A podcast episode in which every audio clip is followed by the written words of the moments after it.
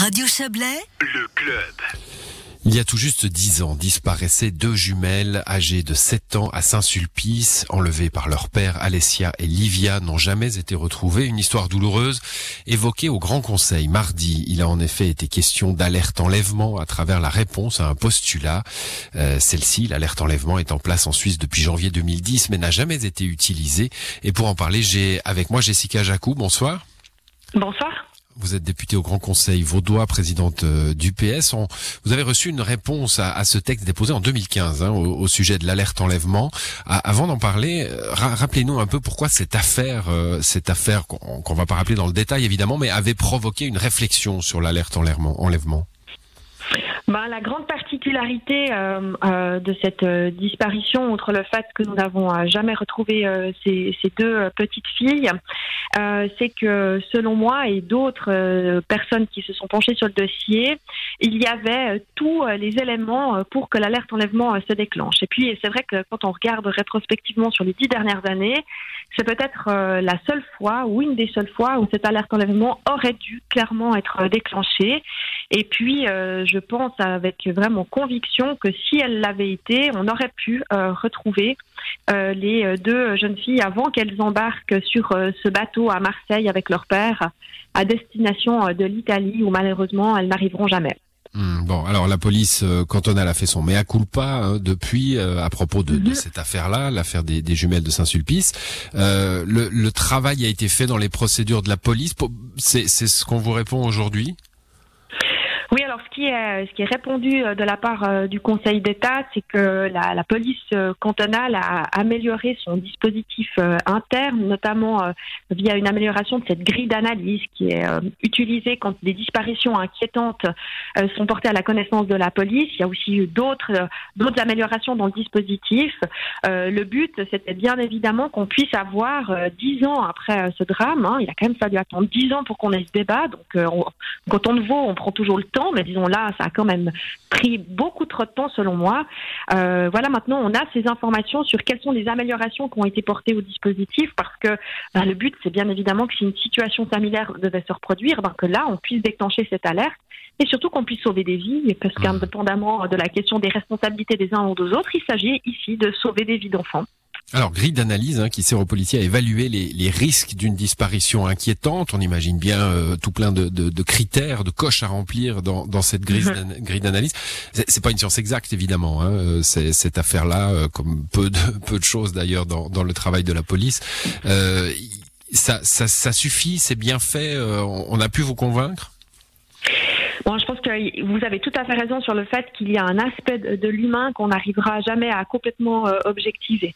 Euh, par contre, ce qui euh, me paraît encore euh, à faire comme, euh, comme chemin, et puis je pense que cette, cette démarche va bien au-delà de la question de, de l'alerte enlèvement, c'est de déterminer aussi quelles sont les situations dans lesquelles un enfant encourt véritablement un risque pour sa vie ou pour son intégrité. Et puis, on a encore aujourd'hui une présomption selon laquelle un enfant, lorsqu'il est avec un de ses parents ou avec un de ses proches, ne risque rien, ou en tout cas risque moins que s'il est avec une personne extérieure à la famille.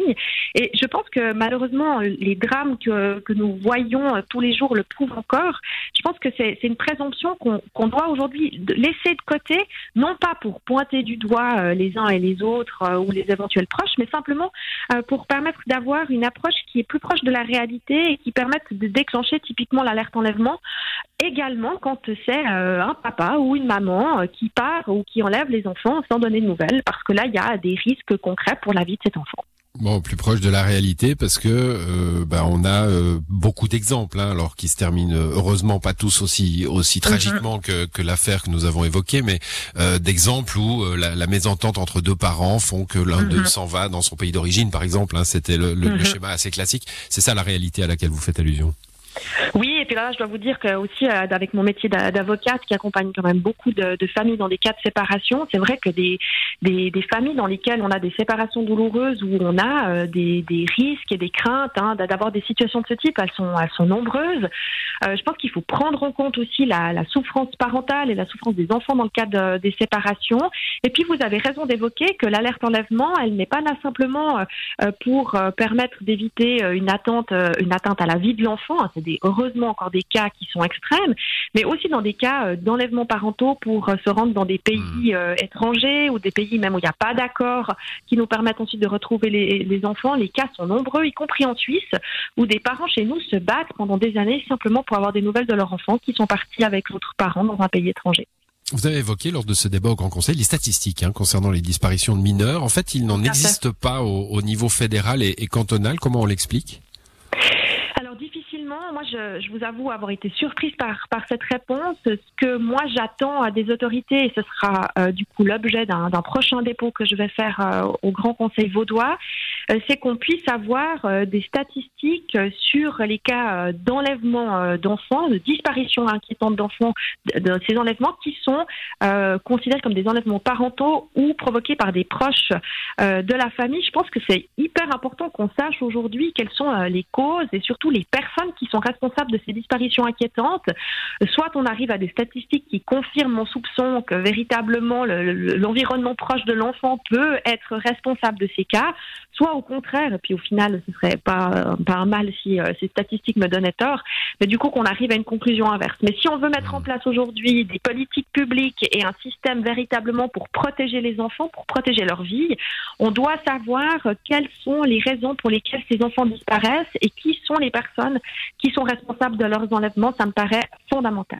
Ouais, je disais pas de science exacte, hein, Jessica Jacou. Euh, évidemment, on s'en doute bien quand on quand on prend ce sujet euh, comme ça euh, de façon brute, hein, en, en, nous écoutant, peut-être on se dit bah évidemment un enfant qui disparaît, il faut que toutes les que toutes les lanternes s'allument, que toutes les mhm. les alarmes sonnent et, et qu'on mette tout en place pour mhm. pour pour évidemment cette cette situation. Et puis Béatrice Métro, dans sa réponse, la conseillère d'État l'autre jour a, a, a, évoqué un, le cas d'un mineur hein, qui a fugué 450 fois et à chaque fois, il entrait dans les statistiques de la police, en somme, comme une disparition. Hein. Euh, c'est pas aussi simple, en fait. Rien n'est simple. Non, rien n'est simple. Et puis vous avez raison sur euh, le fait qu'il est important de, de, mentionner aussi tous les types de situations auxquelles la police euh, est confrontée. Mais je pense qu'il ne faut pas non plus donner euh, un exemple extrême pour noyer, disons, le reste de la hmm. forêt, quoi.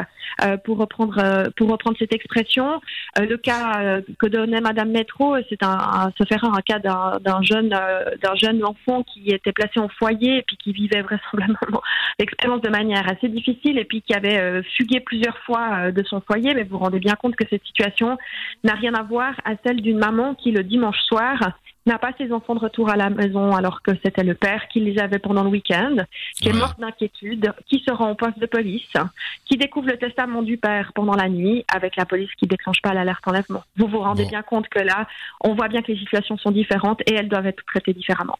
Oui, c'est aussi un cas extrême par ailleurs. Il euh, y, a, deux cas extrêmes là qui se qui se qui se font face fort heureusement en effet. Merci en tout cas d'être passé dans cette émission pour euh, pour nous parler de cela. Jessica Jacou, bonne soirée. Bonne soirée à vous. Au revoir.